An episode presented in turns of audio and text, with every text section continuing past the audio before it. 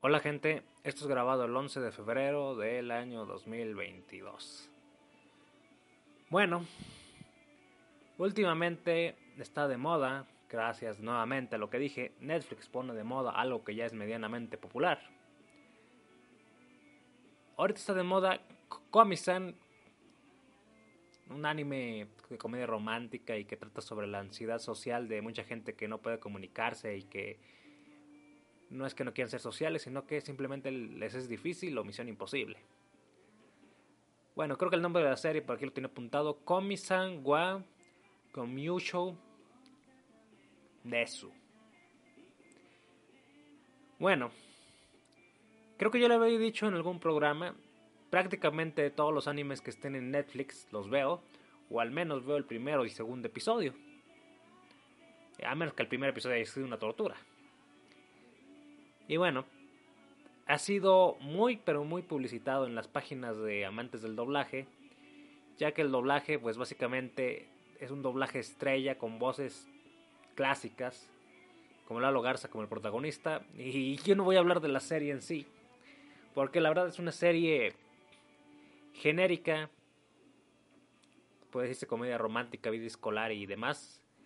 ¿Cuál sería el otro género? Mm, vida diaria no tiene nada que destaque sobre otros animes. La ansiedad social y personajes que no hablan ya los hemos visto otras veces. Aunque sin ansiedad social estaba la chica de High Score Here. Pero bueno, la historia en sí no es gran cosa, es vida estudiantil, romance que ya sabemos que se conoce de una manera increíble con un personaje promedio que no destaca nada más que ser aparentemente buena persona y entonces, pues ya saben, típica fantasía mezclada con algo de la realidad para el mundo de los japoneses, como son los festivales escolares, los eventos deportivos, las convivencias y demás. Bueno, no vale la pena mucho hablar de ese anime, la verdad me lo chuté creo que en dos días. ahora solo son dos episodios. Y bueno, fue bastante entretenido, pero que uno ya supone para dónde va la trama, de que al final pues la pareja que es obvia desde un principio que se va a formar, se va a formar aunque se niegue. Y bueno, para aquellos que sean el primer anime o de los primeros animes de vida estudiantil y comedia romántica que vean, pues les va a encantar. Para los que ya los vimos desde los años 90, yo creo, pues no varía mucho y ya no nos sorprende de nada. Pero debo decir que pues yo vine a hablar de Komi-san por el doblaje. Así que lo puedo resumir así. Es un doblaje mexicano, imitando cómo hablan los mexicanos sin llegar a decir las palabrotas que dice todo el mundo. Bueno, el 99% de los mexicanos casi todo el tiempo. O que las dicen de una manera disfrazada o interrumpida. Yo dije que yo digo si ya iban a llegar a estos extremos, pues ya de una vez pues métale todas las palabras que quieran. No sé, eso me recuerda a doblajes españoles que he visto y la verdad el resultado no es muy bueno y debo decir que pese a que a todo mundo le echó porras y aplausos, mejor dicho, al doblaje de Komi-san, pues debo decir que las actuaciones, pues sí, están bastante bien, el 90% de ellas, no hay queja alguna, es de los mejores doblajes que se ha hecho probablemente después de Shingeki no en sí. Pero, el pero para mí es que suenan, no suenan a japoneses. No suena un japonés serio, no suena un japonés tímido. Está adaptado como para sentirse mexicanizado.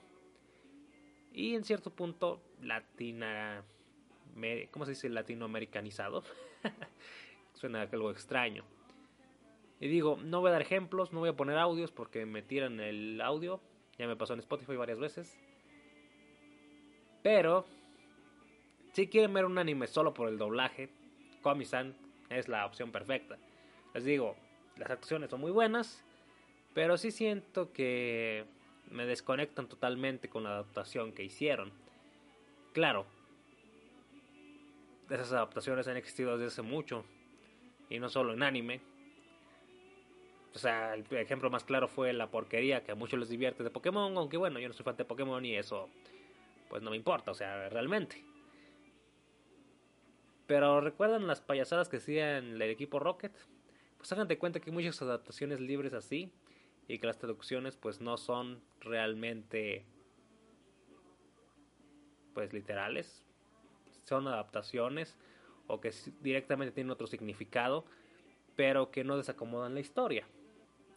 Entonces yo sí me quedé con la idea de que mmm, hay mucha gente que conozco que les va a encantar este doblaje, pero a mí no.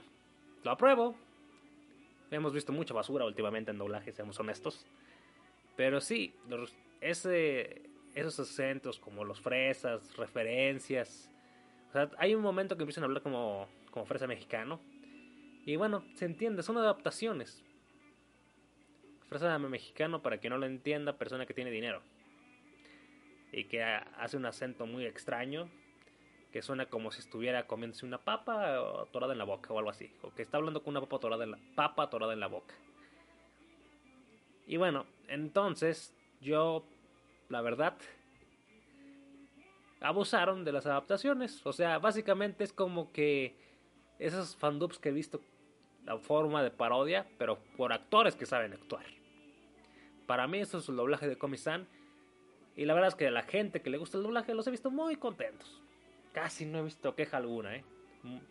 Bueno, de hecho no he visto. Yo me quejo un poco, pero pues lo vuelvo a decir, comparado con las basuras que hemos tenido en Netflix, en el mismo Netflix, pues es de lo mejorcito que ha habido, ¿eh? Ahora, ¿les recomiendo el anime? Eh, no. Honestamente no. Es un anime genérico cualquiera de Japón. No hay más que decir. No, no destaca en otra cosa más que la llamada ansiedad social. Cosa que ya hemos visto en otros animes, lo vuelvo a decir. Pero pues para pasar el rato está bien. Algunos los personajes pues tampoco son tan clichés, excepto el protagonista obviamente. La chica protagónica Comi pues mmm, pues se me hace que como que la fantasía de los chicos de que la mujer perfecta no debe de hablar. Bueno, eso lo vuelvo a decir, ya lo hemos visto en otros animes como la chica de Rey. ¿Se llama así? Ya ni siquiera recuerdo el nombre. La chica de Evangelion. Y también con la chica de High Score Gear. No sé si hay más animes así, pero estoy seguro que sí. No he visto tantos para estar seguro de ello. Así que, de nueva cuenta, en resumen, si quieren ver un anime con doblaje, por el doblaje, y que simplemente es para entretenerse y verlo mientras comen sin esperar nada de él, pues ahí está Komi-san. Si eres joven y es el primer anime que ves, uy, te va a encantar si, te gusta este género, obviamente. Comedia romántica, y la verdad es que debo decir que el dibujo tira más al chojo que a otra cosa. O sea, sé que yo me he fijado que la mayoría de los animes, incluso algunos de acción, tienen estilos que empiezan a parecer muy chojo. Claro, no todos pueden ser el estilo super dark de Yu Yu Hakusho o de Shingeki no Kyojin. Bueno, Yu Yu Hakusho porque era de los 90 y esa era la la base, por así decirlo, ese tipo de animación oscura. Pero pues sí, en cierto momento, pues, si te gusta relajarte con los colores, tonos pastel que tan de moda están de los de los últimos, no sé, 15 años para acá, en la animación japonesa, pues míralo. Pero lo vuelvo a decir, yo lo recomiendo si te quieres reír con las payasadas de adaptaciones del doblaje mexicano. Palabrotas mal... Palabrotas cortadas, pero que se entienden. Referencias a otros animes que le metían en los diálogos. y pues debo decir que excelentes actuaciones, eso no lo voy a negar. Y bueno, yo me voy despidiendo, no sin antes pues decir que ya distribuidora Animéxico, no sé cómo se llama esa distribuidora, bueno, la distribuidora oficial de figuras de Saint Seiya ya dijo que va a traer el concierto de Pegasus Symphonic, Pegasus Symphonic, Pegasus Sinfónico, algo que viene trazando como dos años, ya saben por qué causa el COVID-19. El maldito bicho. Dice, ahora sí, lo vamos a hacer. Cuando la pandemia no está para nada controlada, pero dicen que las muertes al menos han bajado. ya veremos. Y si se preguntan qué animes estoy viendo, pues realmente no, no me salgo de mucho. Ya les dije, Komi-san, Shingeki no Kyojin, el más popular entre los viejitos. Y sigo viendo Dragon Quest, las aventuras de Fly Day. Ah, y por cierto, me encontré una canción muy chistosa de, de cómo se ofenden. Una canción ofendiendo a los fans de One Piece que y le insisten a toda la gente que lo vea como si fuera la mejor cosa del mundo y a uno que no le gusta, pues es una tortura verlo. Y, y, la verdad es que sí, son bastante cansados los fans de One Piece insistiendo que lo vean. No voy a decir que todos, pero sí la media de un 60% de los que te encuentras en YouTube, en comentarios. Y sí lo he visto, pero en su tiempo intenté ver One Piece. Y créanme que no lo disfruté para nada. Muchas cosas me alejaron de él, sobre todo el estilo de dibujo, pero bueno, eso ya es una cuestión personal. Ahora sí, hasta la próxima. Ah, por cierto, saludos a Yuki Soto, a Abel Tecniquito, Jorge Drán Cruz Cruz y todos aquellos que me escuchen de vez en cuando. En este programa que hago muy de vez en cuando. Porque tengo que vivir, sobrevivir. Hasta la próxima.